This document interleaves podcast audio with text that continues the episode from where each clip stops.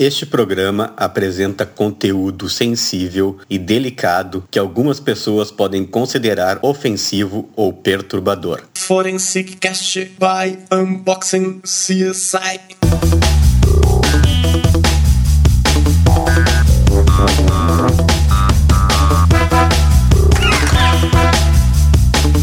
Olá, aqui é o Forenscast, uma produção Unbox CSI. Eu sou o perito criminal Eduardo Lima Silva. Eu sou o perito Kleber Miller, do Rio Grande do Sul.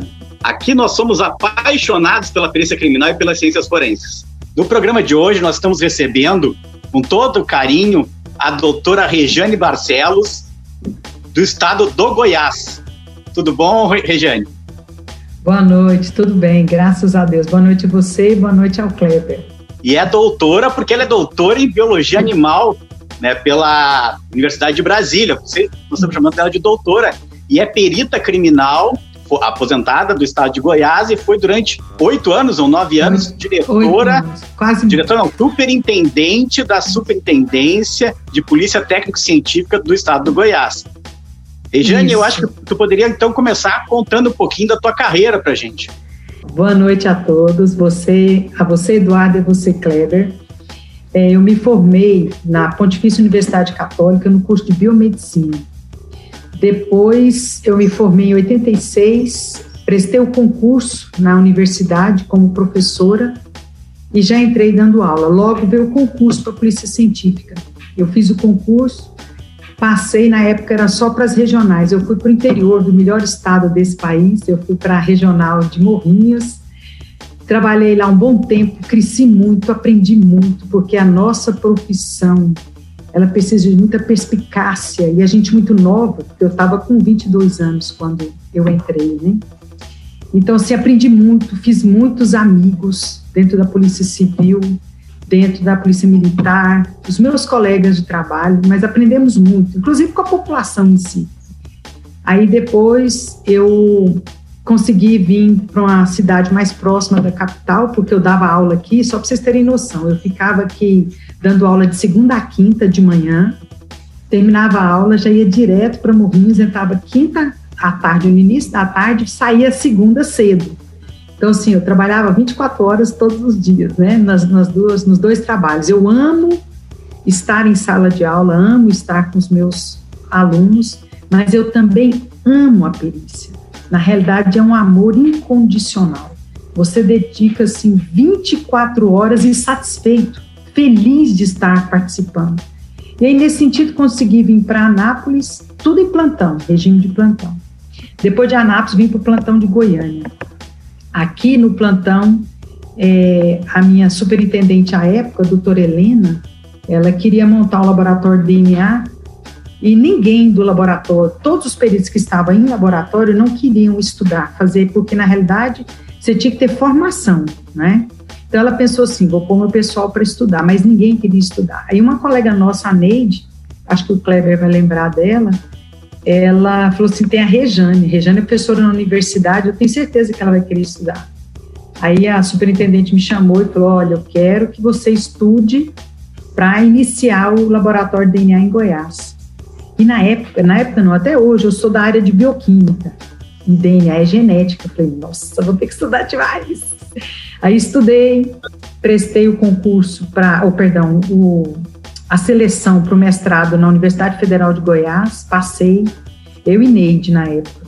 Fizemos o mestrado, terminamos o mestrado, eu falei assim, eu vou para o doutorado. Aí a Neide quis parar, falei, não, eu vou continuar. No ano seguinte, entusiasmei, a Neide foi e seguiu. Então, nós duas fizemos o doutorado na UNB, fiz um, um sanduíche na USP, de Ribeirão Preto, na parte laboratorial, porque a USP de Ribeirão Preto, eu costumo dizer assim, ela é milionária em enzimas, em, em reagentes e equipamentos, então a gente fez um, minha, minha professora de doutorado, minha orientadora tinha um contato, a gente fez lá, voltamos, defendemos e voltei para a Polícia Científica. Até então, como eu estava em, na, no Distrito Federal, a essa época eu já resolvia casos de DNA de Goiás na grande Polícia Civil do Distrito Federal né, no laboratório, no Instituto de Pesquisa de DNA Forense.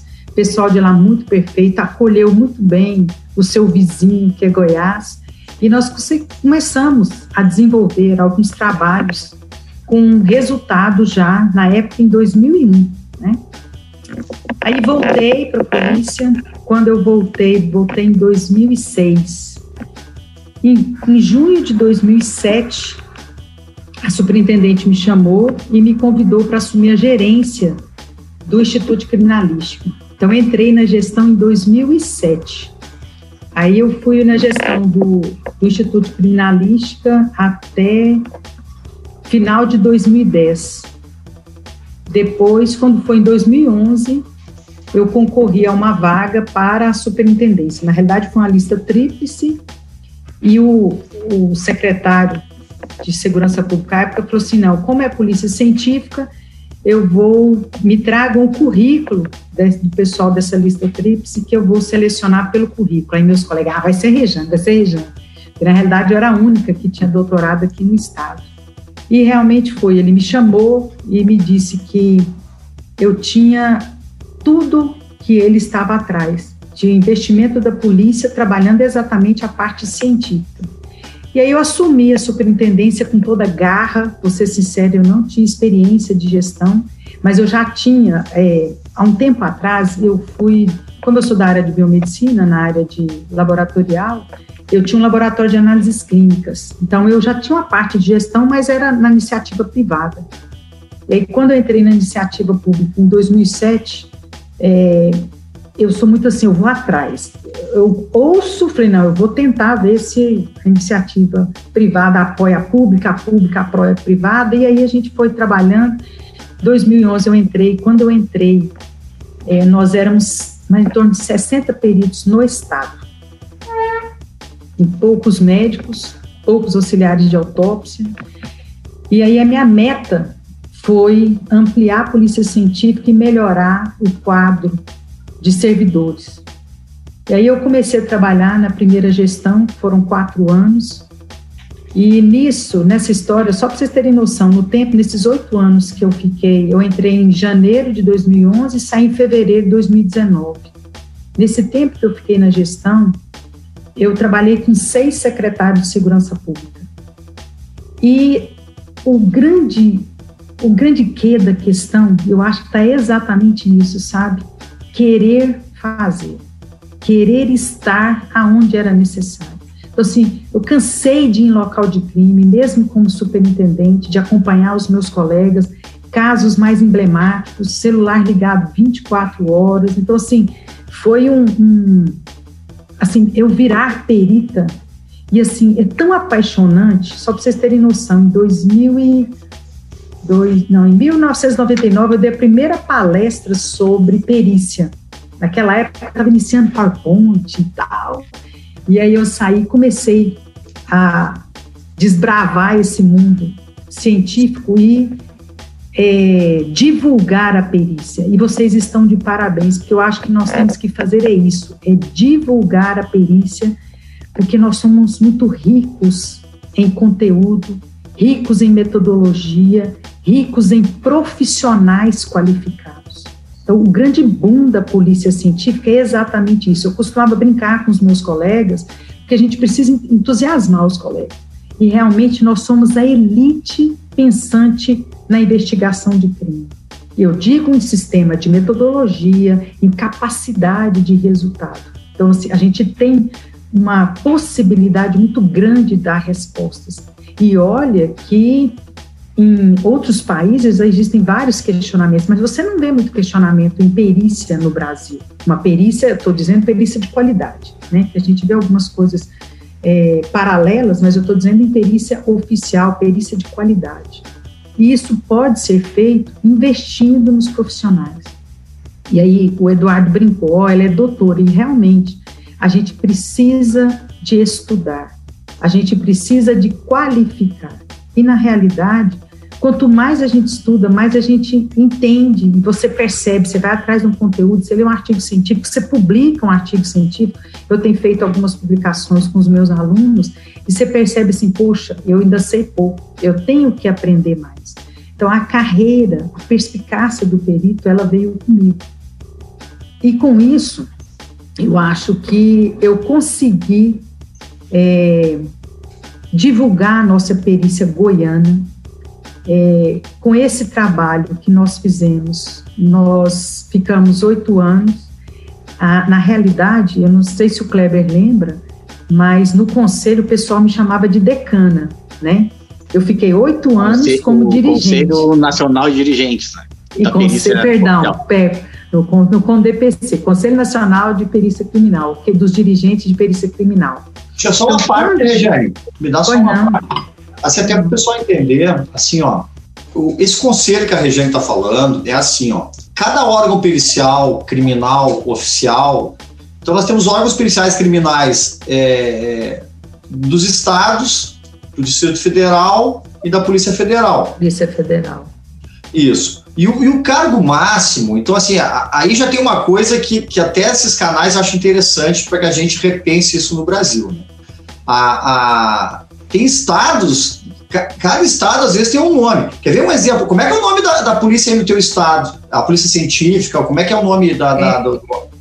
Polícia Técnico-Científica do Estado de Goiás. Oficial, é, oficial é Polícia Técnico-Científica. O, Rio Grande do Sul é Instituto Geral de Perícias do Rio Grande do Sul, Instituto Geral de Perícia de Santa Catarina. Santa Catarina. Lugares, então, assim, já começa pela nomenclatura. No fim, a gente faz todo mundo a mesma coisa. Os estados, se a gente parar para pensar, sob a ótica da lei, a lei penal, o processo penal, somos iguais. Então, o, o CSI, o perito, a polícia científica, o perito criminal do GP, é todo mundo faz a mesma coisa. Né? Essa coisa deixa, deixa então eu fazer uma parte do a parte. É importante dizer que essa é uma das grandes lutas da Sim, perícia no Brasil, né, que é a inclusão no artigo 144 da Constituição, que tem o rol dos órgãos de segurança pública, né, e até já há um consenso entre tanto associações de peritos, sindicatos e órgãos de dirigentes de usar a nomenclatura polícia científica. Científica, isso aí que é, eu ia dizer. Aí, Oficialmente. Só, assim, já, só, assim, só para me concluir ali, a gente sempre faz aqui no Forense Cast, desculpa me interromper de novo. É que assim, é, a gente faz porque a, a, muita gente que nos ouve, é, que ouve o Forense Cast, não sabe nem a diferença entre o perito civil e o perito criminal. Então, só para a gente fazer mais ou menos um alinhamento dos saberes, assim, né? Pois não. E aí, o, o, dentro da instituição, dentro da instituição perícia criminal, tem vários departamentos, tem várias né, sessões, cada estado às vezes tem uma, tem uma divisão de acordo com. Né, com mas, o, mas o dirigente máximo, apesar de terem nomes diferentes, eu era diretor-geral, o Eduardo foi diretor-geral, é, no teu caso o nome do cargo é outro, depois você pode falar para nós, mas assim o que acontece? Cada um dos dirigentes gerais ele tem um assento nesse conselho, que ele iniciou até com a iniciativa de um gaúcho, que foi o Aldo Luiz Figueiredo Martins. É verdade. Ele, ele tinha um sonho de criar um conselho, porque existia o conselho dos, dos chefes de polícia, o conselho dos comandantes gerais de, de polícia militar, que no Rio Grande do Sul também é o único estado que se chama Brigada Militar, que não é polícia militar, eu acho que é o único estado, todo mundo é polícia militar, e o Rio Grande do Sul é, é brigada reportando umas coisas do Império. Então, assim, quando a Regiane fala em conselho, e agora até mudou o nome, né, Regiane? O nosso tempo era Sim. Conselho Nacional. E até quando eu, quando eu fui diretor-geral, o Eduardo com, foi diretor É com DPC com DPC, Conselho Nacional de Dirigentes de Perícia Criminal. Não, hoje tem outro, agora hoje, é Polícia Científica. Hoje é Polícia Científica, hoje tem outro nome. É. Ele mudou o nome do Mesmo, conselho. É, é, não, PC, é científica, eu falei errado. É, é, é até... E, e, e, o Eduardo foi diretor adjunto, então você, quando eu cheguei no conselho, você era a, a presidente do conselho. O que, que é esse conselho? É um representante de cada estado, mais um representante do Distrito Federal e um representante da, da parte da Polícia Científica da Polícia Federal. Então, quando eu cheguei lá, tive a satisfação de nós termos como a, como a nossa presidente, nossa líder da perícia do Brasil, dos dirigentes reais, essa pessoa que está sentada, que nós estamos, claro, aqui no vivo, mas depois vocês vão ouvir, que é a perita Rejane. Só para fazer esse, esse a parte, deixa a senhora com a palavra. Ok. Então, o que, que acontece? É, existem representantes de todas as unidades da federação e a gente teve apoio muito grande do governo federal. Você lembra, Kleber, que se não fosse o governo federal, a gente não teria esse crescimento da perícia no país. Então, e eu digo o seguinte, eu entrei numa fase muito boa, porque o governo federal queria fortalecer a perícia. Quando eu digo perícia, eu estou me referindo à parte de perícia criminal e à parte de medicina legal. Então, assim, a perícia no geral, certo? Então, a gente teve um apoio muito grande do governo federal. E o governo federal, é, ele não foi da época que eu iniciei, não, foi em 2011, não, foi antes. Tanto que a minha superintendente à época eram chamadas as reuniões do conselho, iniciou na gestão antes de 2011. E a minha superintendente, ela não gostava de viajar. Então, eu, como eu era gerente de criminalística, ela chegava para mim e falava assim: Rejane, tem uma reunião, você vai e me representa. Falei assim, ah, mas eu ir numa reunião dessa, eu não tenho poder de decisão. Era difícil para mim, por não ter o poder de decisão. Ela falou assim, não, mas você vai me representar. Eu, perna para quem tem. Que eu queria conhecer, eu queria crescer, interagir com outros estados. Apesar de ir nos congressos, a gente conhece muita gente. Você vê palestras, você cresce muito, mas eu queria crescer em gestão, porque eu estava na gestão. Secretário autorizou e eu comecei a participar desses encontros mas substituindo a minha, a, a época, a superintendente. Quando foi em 2011, eu entrei na superintendência. Então, quando eu entrei, eu já tinha quase três anos de conselho, mas sempre membro, eu sempre membro. Aprendi muito com o dirigente de São Paulo, que o Dr. Celso Perioli, que foi nosso presidente por muitos anos também. Então, assim, aí eu fui crescendo, observando, depois nós tivemos vários colegas na gestão, na presidência do conselho e eu participando.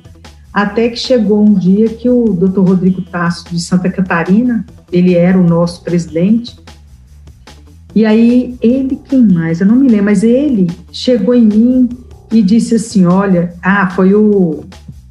Miguel, não foi o Miguel? Não foi o Miguel? Não, foi, não, não, não. Porque o Miguel era. Desculpa, o Miguel era. Não, não. Miguel, o Miguel era seu vice, né? Que é isso, também assim, ó, vou deixar o registro. Vou deixar então, o registro. Então, eu, eu vou falar sobre o Miguel. Mas ele me ligou junto com um perito do Distrito Federal, que era da ABC, e falou o seguinte: olha, nós é, queríamos te fazer um convite, tará, tará. Aí eu falei assim: nossa, mas eu não tenho experiência para ser presidente de conselho.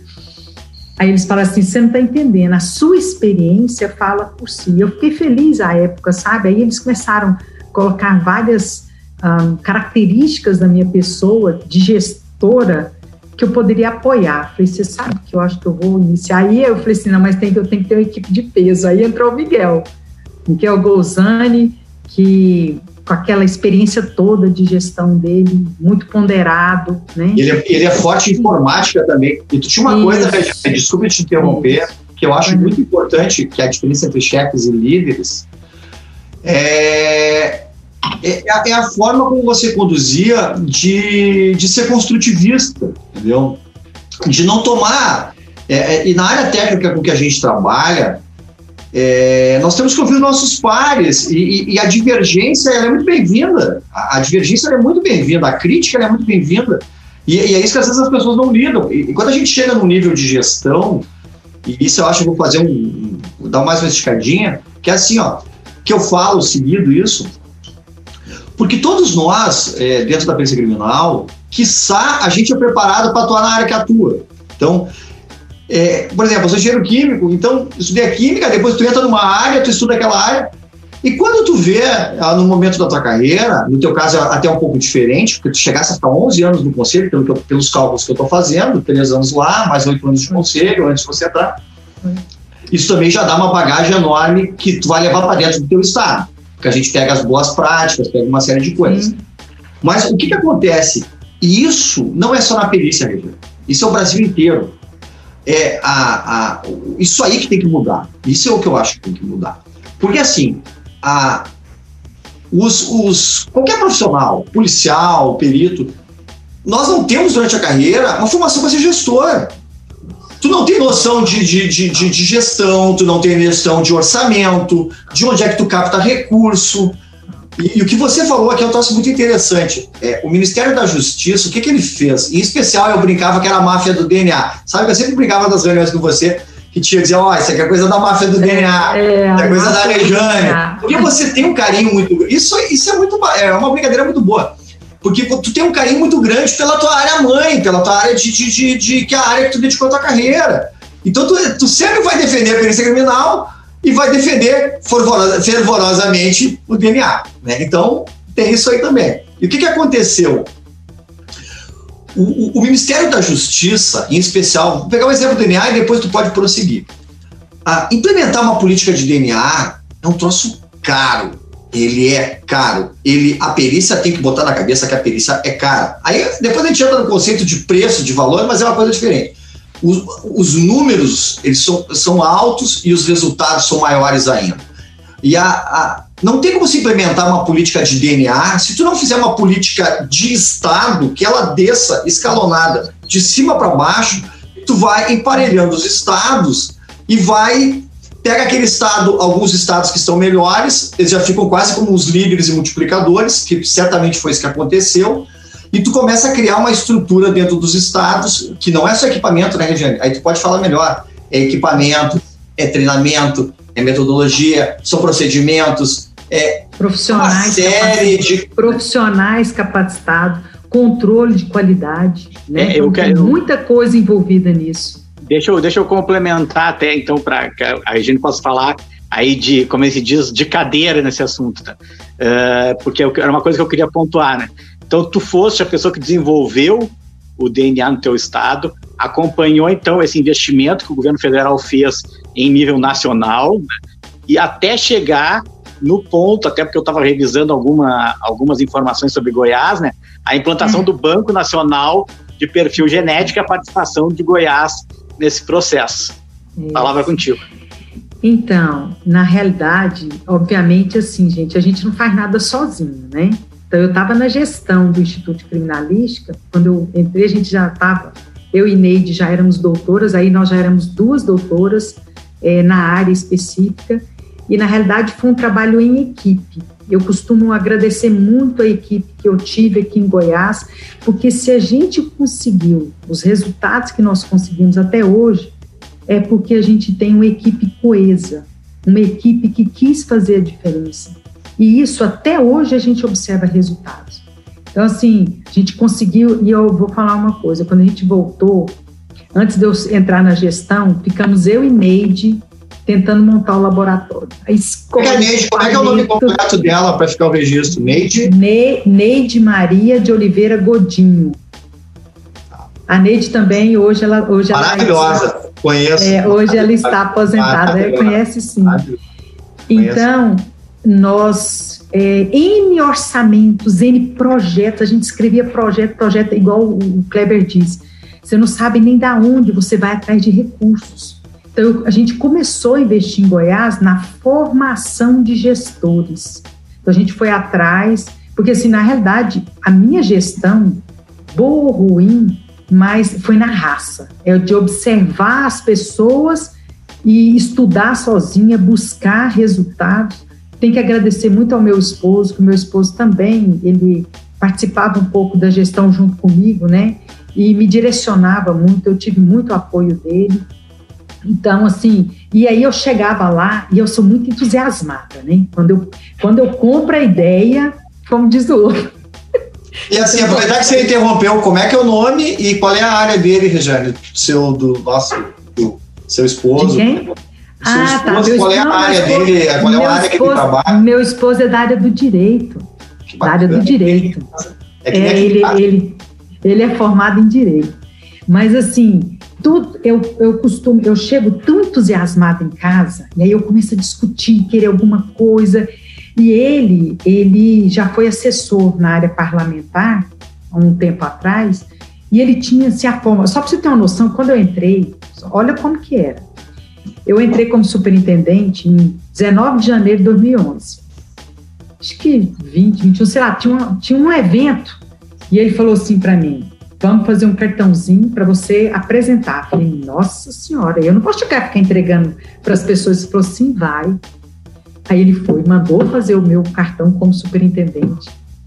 Aí eu falei assim, nossa, mas como é que eu vou fazer? Aí ele falou assim, eu vou com você. E Kleber, ele ia comigo nos eventos quando dava a agenda coincidia, ele ia comigo, chegava lá, ele falava com o mestre cerimonial.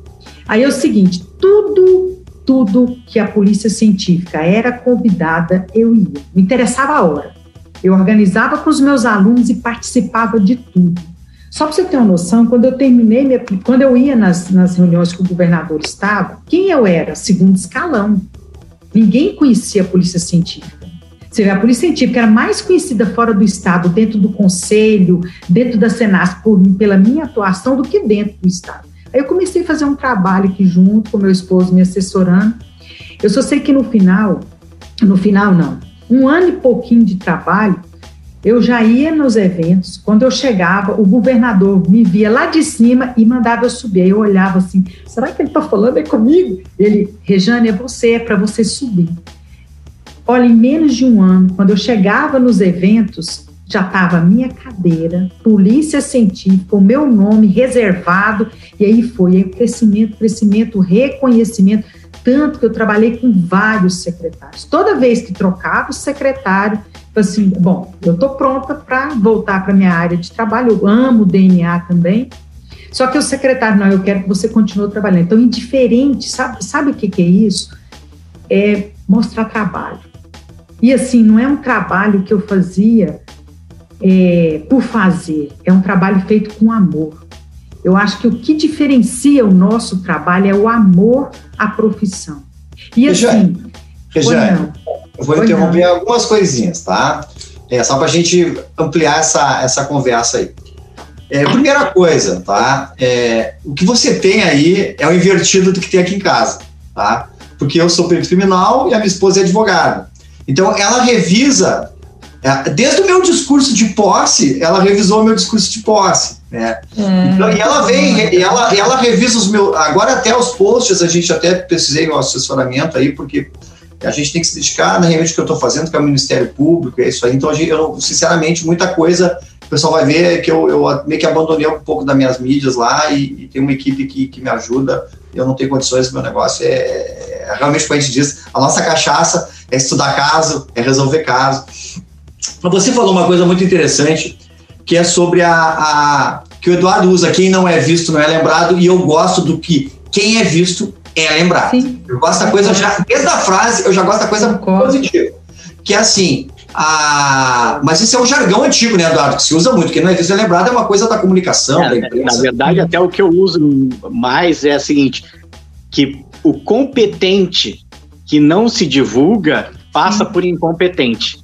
Sim. Então, a, a competência não basta ser competente, tem que divulgar a competência para que ela seja reconhecida.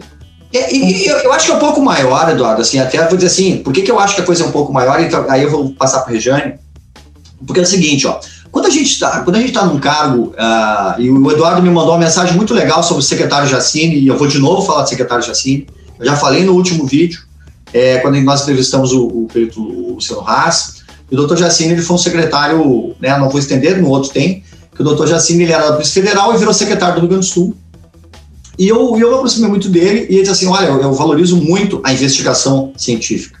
No caso, é a perícia criminal. Né? Claro que a polícia também tem muitas coisas da aplicação da ciência.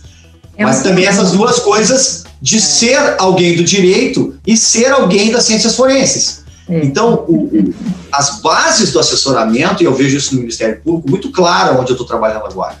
Tu tem um centro de apoio que é o, que é o teu apoio jurídico, e tu tem um centro, é, que no caso a gente tem o gabinete, que são os técnicos, tá? Então, isso são coisas que se complementam, porque nós temos carências em relação ao direito, por mais que a gente estude, e, e, e, e os operadores do direito, eles têm, essa, é, eles têm essa carência em relação à parte técnica. Mas o troço é pior ainda quando tu fala de, de, de pessoas que realmente têm o poder do legislativo e do executivo. No legislativo, é, é, eu vou ser bem sincero, sem, sem, eu não vou citar nomes. Eu conheci pessoas que não sabiam falar, as pessoas não sabiam escrever. Deputados, às vezes, só podem estar assessorados, mas às vezes, assim, falta muito. Então, não tem a mínima ideia do que faz a perícia criminal. Então, tu deve ter passado muito por isso. Então, o trabalho, ele não é só um trabalho da gente se mostrar, mas assim, vocês conhecem a complexidade? Eu levei o secretário para dentro do departamento para ele ver, ele sentir o volume de trabalho. O que, que, é o volume? As pessoas não têm ideia do que a gente faz. A perícia do Rio Sul faz 200 mil laudos. São Paulo, você lembra que a gente fez uma base que nós estávamos fazendo uma estatística de número de peritos que eu criei, a gente criou ah, junto ali um drive na nuvem. Você lembra? A gente fez em reunião isso, e eu, eu que capitaneei com essas coisas do, do- do drive, tá? De ter os arquivos é, compatíveis para todo mundo, que tem a ver também com isso aí que eu estou fazendo. Que é, é assim, ó, é apresentar isso para que as pessoas saibam, que elas tenham ideia do que a gente faz e dos montantes. E, e você vai lembrar, você lembra uma reunião que teve em Porto Alegre, que tinha trocado o secretário nacional e que eu era, eu era o presidente. Eu, tinha, eu acho que foi um dos primeiros atos quando eu era o presidente do conselho. E o, e o, e o, e o secretário, você estava assim no conselho. E o, e o era um ministro, era ministro ou secretário nacional. Ele falou assim: eu vou destinar um milhão de reais para cada um dos órgãos periciais. Aí eu estava sentado do lado dele na mesa. Eu disse, secretário, o senhor não vai comprar nenhum equipamento para nada. porque o senhor não tem ideia de quanta perícia. Os equipamentos da perícia, dependendo do equipamento, e aí eu vou entrar depois, eu vou deixar um gancho contigo, que eu quero que tu fale não só do DNA, porque tu é muito mais que DNA, muito mais. Tudo. E vocês têm os bancos de dados balísticos, que vocês fortalecessem muito Sim. isso aí em Goiás. Então, claro, tem o DNA, mas só essas, só pontuar essas coisas até para que a gente não esqueça, o Eduardo sempre me ajuda, que ele anota, ele lembra tudo, e aí eu É, deixo não, o jogo contigo. E eu, que- eu quero aproveitar aí, se a, quando a, a Regiane eh, retomar, é que também ela colocou uma das coisas que ela fez muito intensamente como uh, superintendente, foi acontecia um caso, acontecia algo de, de, de maior repercussão, ela está presente, né? Então até ela poder recordar situa- essas situações, até porque eu também tive dando uma pesquisada aí, Goiás, por exemplo, tem muitas situações aí de repercussão realmente nacional, de assassinos em série, Sim, né, de, vou comentar. de, de casos de estuprador em série, né, e que, que todo esse Sim. trabalho da perícia foi fundamental para solucionar. Mas esse do banco de dados balístico eu quero, porque o Rio Grande do Sul não tem o banco de dados balístico ainda. E, eu, e nossa, e como eu briguei. E, e- e- porque tem coisas que são complexas, né, já depois tu aborda. É, o banco de dados balístico, existe uma grande dúvida técnica no Brasil de qual empregar, que não existe no DNA. O DNA escolheu, é o seguinte, nós vamos implementar esse. Então, o balístico, a gente vem há tanto tempo já discutindo isso, que acabou não definindo qual que nós vamos usar. Então, que acabou. Até hoje. Tem estado que tem os hoje. dois. Tem estado que tem os dois. É que no caso do, do, do DNA, que a região pode explicar, né? Nós recebemos o software do, do Sim, FBI. do FBI. É isso, do FBI. Não, não precisou Bom, então-. Então, assim, eu acho que tudo a gente tem que investir e gostar. Querer, na realidade, existe a diferença entre querer e gostar, né? Na realidade, para administrar a polícia científica, você tem que amá-la. E amá-la em toda a sua totalidade. Então, quando eu entrei, eh, eu conhecia muito bem a perícia e conhecia muito pouco da medicina legal. E aí eu fui trabalhando, conhecendo, aqui em Goiás, na época a gente tinha 14 regionais, quando eu saí da superintendência, nós fomos para 22 regionais, então se diminuiu, o estado é muito grande, então a gente diminuiu a, a área territorial de atendimento para dar um menor tempo de resposta na atuação da perícia no, no estado. Nós conseguimos fazer um concurso que e entraram 460 novos servidores, proporcional para o maior concurso do país. Então, assim, eu, eu entrei, nós tínhamos em torno de 60 peritos, eu, quando eu saí, nós tínhamos 260, fora médicos, fora auxiliar de autópsia. Então, assim, foi muito bom. Só que com isso, a gente precisava de estrutura e equipamentos, que foi o que o Kleber disse. E aí, o que que acontece? Eu também sempre trabalhei, Kleber vai lembrar, não sei se o doutor Eduardo participou de reuniões que eu tenha falado, mas eu sempre disse que nós temos que investir num dos grandes objetivos da polícia científica, que é indicar autoria. Então, quando você fala na indicação de autoria, você tem três grandes áreas, não que as outras não tenham, mas você tem um volume de dados muito grande em três grandes áreas: a papiloscopia, a balística e o DNA. Então, qual que era o meu objetivo? Responder o Código de Processo Penal, que era o quê? Investir na indicação de autoria. E isso eu fiz. Desde o início eu pus na minha cabeça. Nós temos que investir em autoria. Os meus colegas que eram das outras áreas, eles ficavam meio chateados, que gente, não é isso. É porque é o nosso reconhecimento vai ser isso. É resolver caso criminal em menor tempo e com respostas diretas e objetivas. Mas, Como Rejane, isso, na área da balística, ah, pois não. Não, o que você fala, claro, assim, ó, é que você fala, até para o pessoal entender. Quando a gente trabalha, por isso que a gente faz um pouquinho da parte. Uma das coisas que a gente tem que fazer, o que, que aconteceu aqui? O que, que aconteceu? Que é materializar. Aqui ocorreu realmente uma morte, realmente isso aqui foi um homicídio, isso aqui foi um suicídio. Agora é o seguinte, quem foi que cometeu isso? É isso que tu está falando da autoria. Isso. Então, muito pela tua raiz do DNA, muito pela tua raiz do DNA, da importância que o DNA tem nisso aí. Tá? Então, eu, eu até vou esticar um pouco isso aí. Eu, eu diria assim, ó, que nós temos os bancos multibiométricos, que é o que está na lei.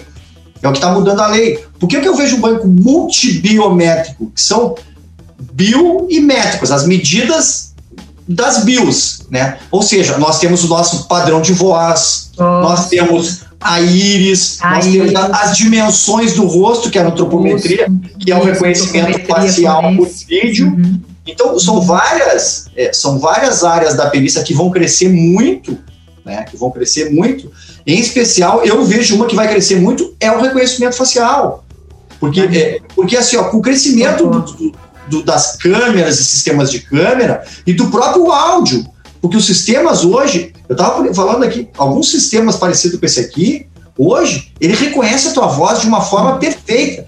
Tu começa a falar, por exemplo, se falar em inglês, quando a gente testa em inglês, eu estava testando no Google Meet, ele legenda tudo o que tu está falando. Ou seja, os sistemas de inteligência artificial, em termos de autoria, ele vai crescer muito. Só essa parte. Sim, mas assim, você está falando hoje. Eu estou falando na minha gestão. Na a época, as três grandes áreas. Hoje eu reconheço que tem inúmeras outras áreas e bem avançadas. Mas à época a gente tinha, eu tinha, eu, eu elegi três grandes áreas. Documentoscopia é uma área que indica autoria. Só que o volume de dados ele é bem menor.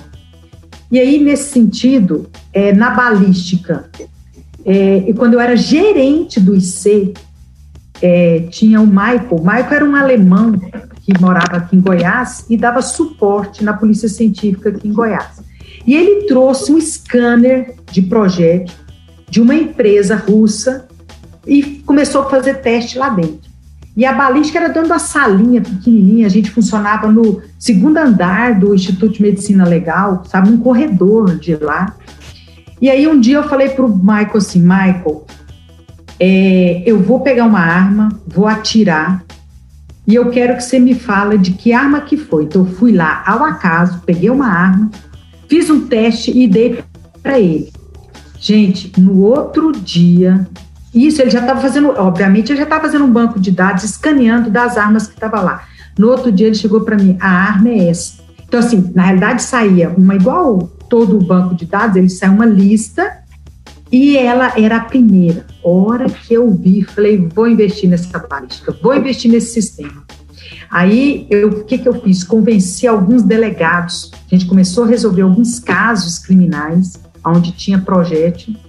E o delegado gostou demais desse scanner, acabou que a gente conseguiu comprar o primeiro scanner é, para Goiás. Qual é o E aí- equipamento? Qual é o nome do É equipamento, Regina? o... Pois Evo é, Finder? o que tem... O Evo Finder, exatamente. Aí nós Rejane? compramos a primeira, nós compramos a primeira versão. O que, que acontece? Isso, oh, Assim, ó, tem uma coisa que eu acho que é bacana disso aí, até pra gente fazer. Eu, eu gosto muito dessas coisas bem. Até o pessoal que vai estar ouvindo não vai saber. Mas, por exemplo, ó, vamos supor que isso aqui é o cano, tá? O aham. projetil passa. tá? Quando ele passa, ele deixa uma marca. O que esses O scanners tá fazem? é um papel enrolado, só para. Porque quem está É. ouvindo o podcast é um papel enrolado, quem está chamando de É, você vai ter uma ideia. Não, é, o que, que acontece? O que esses scanners fazem balísticos, eles fazem isso aqui, ó. A imagem é assim, ó. O que ele faz é isso aqui, ó. Ele transforma uma imagem que ela é cilíndrica, cilíndrica, né? Que eu estou mostrando aqui no caso, quem vai assistir depois no YouTube, que estiver ouvindo o negócio. O que, que ele faz? Ele escaneia, ele dá toda a volta no scanner. E quando tu olha ele, ele é uma imagem que vai ter os raiamentos assim, ó. É isso aqui, ó, né? Ó. Porque o projetil, ao passar pelo cano raiado, adquire uma série de linhas que a gente chama de raias, né? Que, que cada, em cada uma é diferente para a gente poder fazer a análise é. da balística. Eu, quando eu olhei isso aí, eu achei tão genial, por isso que eu fiz a negócio da balística, porque é o seguinte, quando a gente olha, o que, que a gente vai fazendo? A gente vai girando e vai olhando. Esse scanner, o que, que ele faz? Como ele escaneia tudo, ele transforma numa imagem como essas imagens que a gente olha na tela. Ele vai se tornar uma coisa completa e aí tu consegue fazer uma base de imagens que é esses bancos de dados balísticos que eu tô, que a gente está. Só para a gente fazer uma ilustração, depois que quem estiver ouvindo e quiser assistir o vídeo lá no Box CSI, vai ter essa representação. De novo, contigo a palavra. E aí, nós conseguimos comprar a primeira versão do Finder. Isso eu era gerente de criminalística. Eu assumi a polícia, a superintendência. E aí acabou que esse equipamento, obviamente, tecnologia, ela é muito rápida, ela, ela muda muito rápido a quantidade de informações, aí o sistema ficou obsoleto.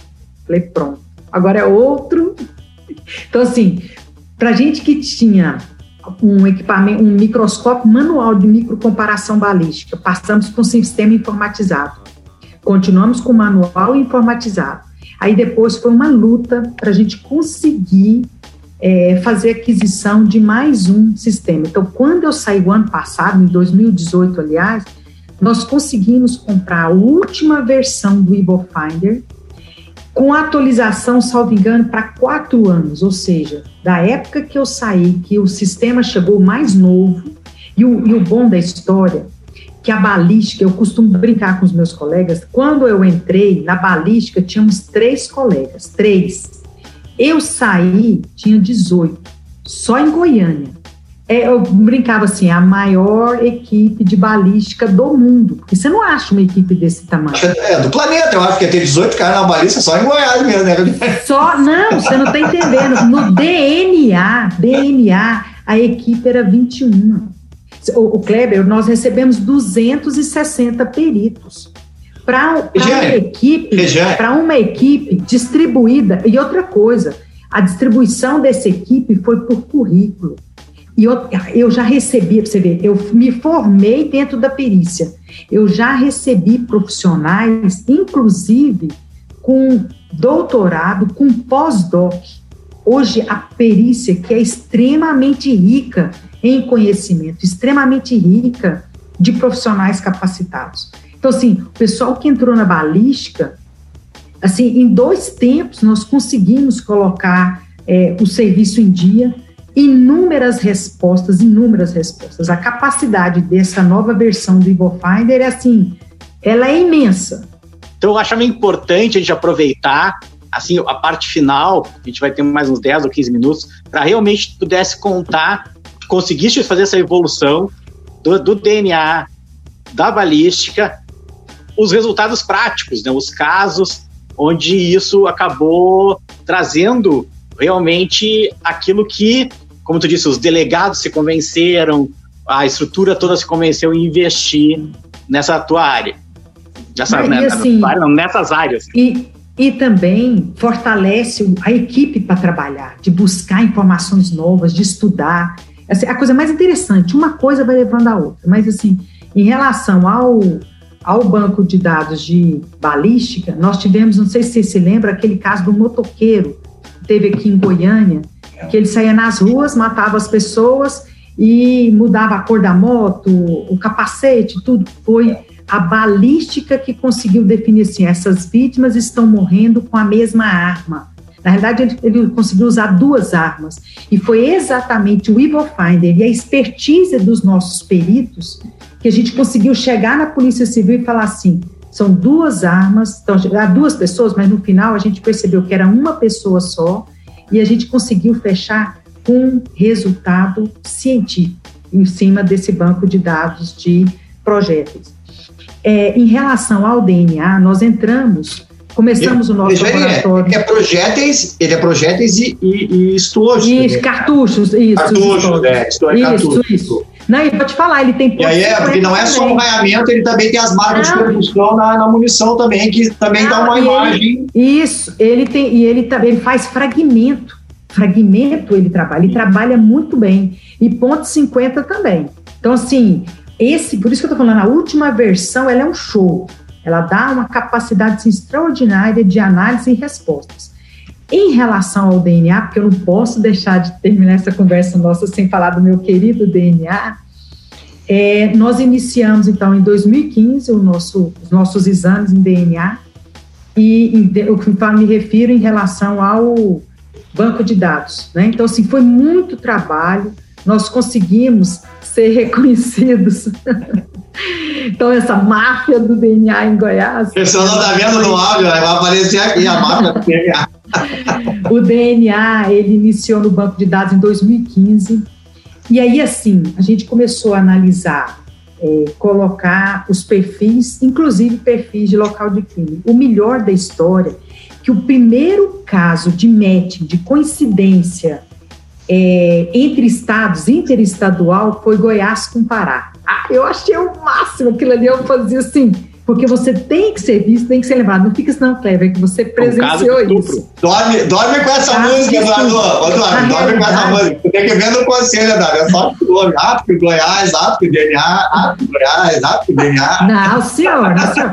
Na realidade, eu tô brincando, falar... Não, mas assim, a gente, na medicina legal, nós conseguimos o flat scan, que é um scanner de corpos que também dá muita resposta. Então, assim, a gente conseguiu ah. ampliar muita a parte de equipamentos para dar um suporte bom para a polícia científica.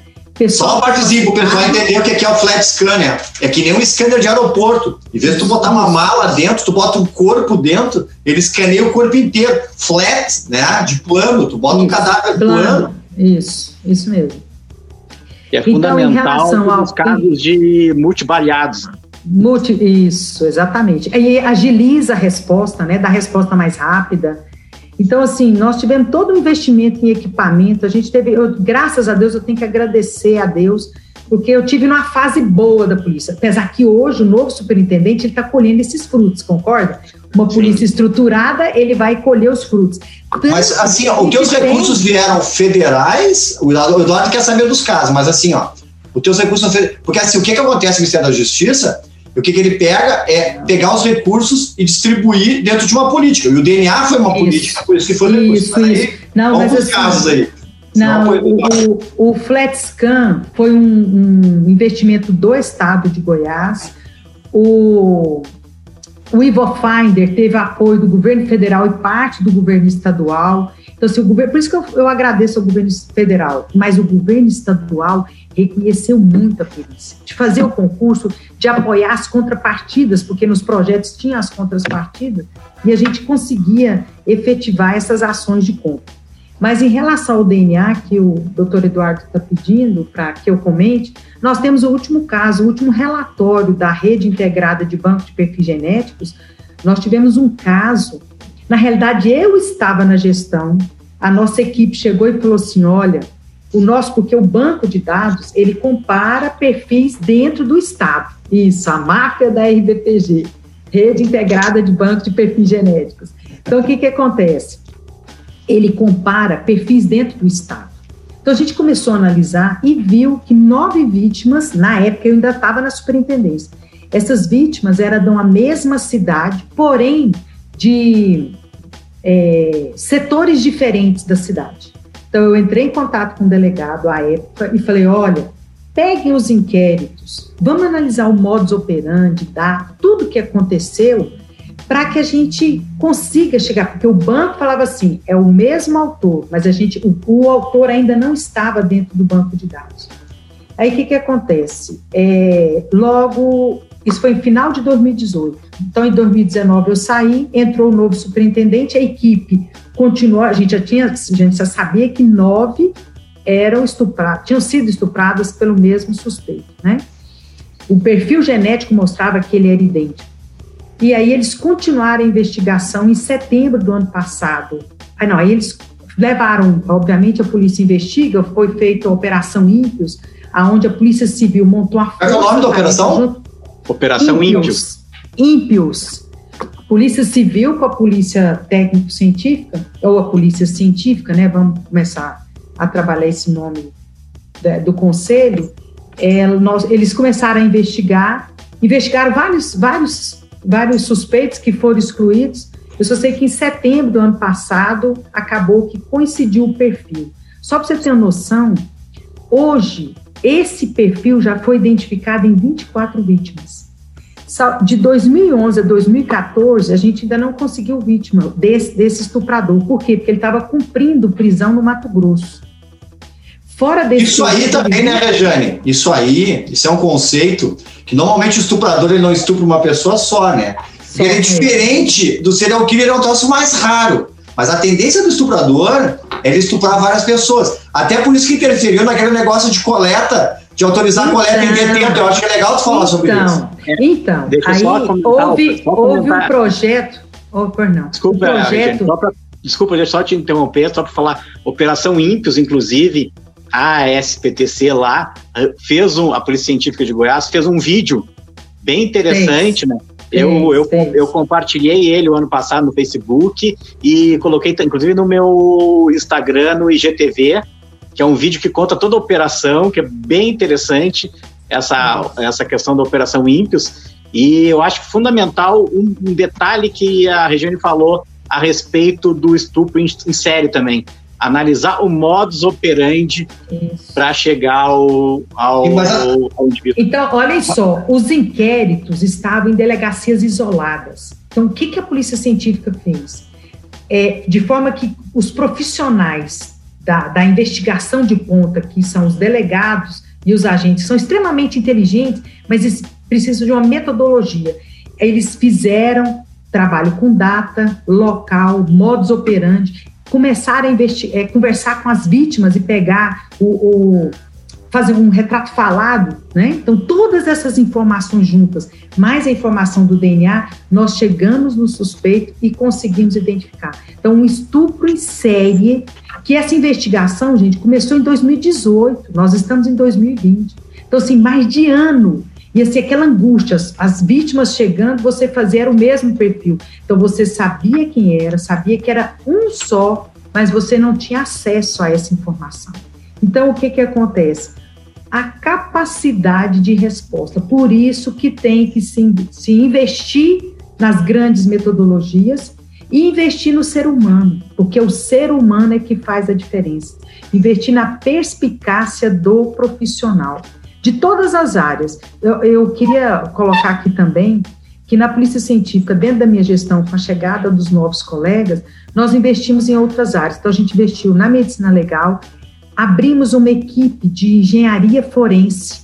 Então, engenheiros de várias áreas, inclusive agora na pandemia, não sei se vocês chegaram a ver a, a divulgação, eles estão fazendo um trabalho junto com a Universidade Federal, dando apoio nos respiradores. Eu, fiquei tão feliz de saber assim, profissionais capacitados que estão apoiando até na área da saúde.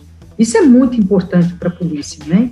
Então, assim, a, a polícia científica em Goiás deu um salto de qualidade, obviamente, por toda a equipe que está lá, toda a equipe de gestão, toda a equipe administrativa, né? Porque sem uma equipe completa você não faz as coisas. Então, hoje, o que o superintendente e a polícia científica estão colhendo é exatamente fruto do trabalho árduo, árduo de todos os profissionais que estão lá. Igual você escolhe e, e o Goiás, Rio Grande do Sul. E o Goiás, o nosso Goiás, o nosso querido Goiás, ele tem assim, ó, ele não é forte só nessa parte técnica científica. É, Porque lá nós temos que foram presidentes Pedrosa. Aqui eu vou citar o nosso presidente Lúcio, presidente Pedrosa. Exatamente. Ele tem, ele tem um nome. Ele tem, é, Roberto Pedrosa, meu amigo, Roberto nosso Pedrosa, amigo, aprendi, faz um trabalho olha, fantástico, classista. Olha, e eu aprendi muito com eles. Teve um antenor também. Na realidade, gente. Antenor Pinheiro. Eu, isso, isso. Eu, como profissional, se eu estou aqui hoje, é porque eles me antecederam. Eu aprendi muito com os meus colegas. Muito, muito, muito, muito. Tem que agradecer a todos. Por isso que eu digo, a formação do ser humano é isso. E a gente tem que ser humilde. Se você não Você sabe... falou em Antenor Pinheiro, eu vou fazer uma parte de novo. O Antenor Pinheiro... Kleber, Kleber, Kleber, a história do Antenor Pinheiro a gente vai contar entrevistando... Não, só rápido, mas é, é curtinho. O Antenor Pinheiro foi secretário, foi um dos melhores congressos que eu fui, é. seminários de, de, trânsito, que é um dos maiores especialistas de trânsito. É, ele é especialista em trânsito. É só uma parte. Um dos melhores seminários que eu fui de dedicação de veículos de trânsito foi em Goiás, e, e o Antenor, ele era, ele era secretário, se não me engano, em, aí em Goiás. E jornalista, né? Ele Isso. também jornalista. Minha amiga Rejane, meu amigo perito Kleber Miller. Tá? Infelizmente, a nossa conversa uh, precisa terminar por uma questão do nosso, nosso parâmetro aqui de tempo, né? Porque as pessoas que costumam uh, acompanhar podcasts, elas têm um determinado uh, faixa de disponibilidade para nos ouvir, né? Com certeza a gente poderia ficar aqui o resto do, da noite conversando uh, sem nenhum problema. Então, eu só quero te dar a palavra, né, Regiane, para que tu dê tua mensagem final aí de amor ao, ao Goiás, à perícia. Isso. Bom, então, gente, assim, eu estou muito feliz de estar com vocês, de poder passar um pouquinho da minha experiência. Eu queria exatamente isso, estimular novos colegas na área da perícia, na área da medicina, que vocês estudem, que vocês amem a nossa profissão. Porque o melhor da história, gente, é a gente fazer um bom resultado. Eu costumo dizer isso. A nossa resposta tem que ser para a população. No caso, eu falo assim, gente, a população do estado de Goiás que tem que ser alcançada. É lá na ponta, com respostas satisfatórias, respostas honestas e céleres. Então, assim, vamos investir no nosso trabalho, vamos fazer nossos laudos com a maior brevidade possível, com o maior, maior primor, para a gente chegar e dar resposta a quem realmente merece, que é a população. Eu costumo dizer, é aquele que paga o nosso salário. Nós somos servidores do público. E o servir ao público é isso, tentar fazer o melhor da melhor forma que você consegue e buscar resposta para todos esses crimes que acontecem no nosso país. Então, assim, muito obrigada a vocês, estou muito feliz de estar com vocês, de poder conversar um pouquinho e dizer isso. Estou aqui sempre atuante, nós estamos lá no conselho consultivo, né? Eu estou doidinha para dar opinião, para tentar melhorar, para a gente, com isso, conseguir alavancar a perícia e colocar a gente no 144 o nosso reconhecimento verdadeiro é quando a gente for inserido no 144. Gostaria também de agradecer a ABC. É, sempre tive apoio dos meus colegas, dos nossos, é, das nossas entidades de classe. Então, agradecê-los que eles também nos engrandeceram. E agradecer também é, as, as equipes administrativas da Senasp, enquanto eu estive na gestão de Goiás, na gestão, na, foram dois anos de presidência do conselho, né? Eu tive por dois mandatos e assim tudo foi perfeito. A gente cobrava, cobrava e as respostas vinham. Então, assim, eu agradeço a todos e espero que quem esteja na gestão faça por muito amor para a gente ser reconhecido e crescer a perícia no Brasil. Muito obrigada a vocês dois, ao Eduardo e ao Kleber. Te agradeço bastante, Rejane. Então, essa foi a doutora Rejane. Aqui nós somos apaixonados pela perícia criminal e pelas ciências forenses. Eu sou o perito criminal Eduardo Lima Silva. E eu sou o perito Kleber Miller, direto do Rio Grande do Sul. Você acompanha o podcast Forenscast pelas plataformas de áudio, mas também pode encontrar na página do Facebook do Forenscast e no canal do YouTube Unbox CSI, onde você vai encontrar na íntegra a gravação para ter uma sensação de como nós fizemos esse trabalho. Este foi o Forestcast. Até a próxima. Muito obrigado.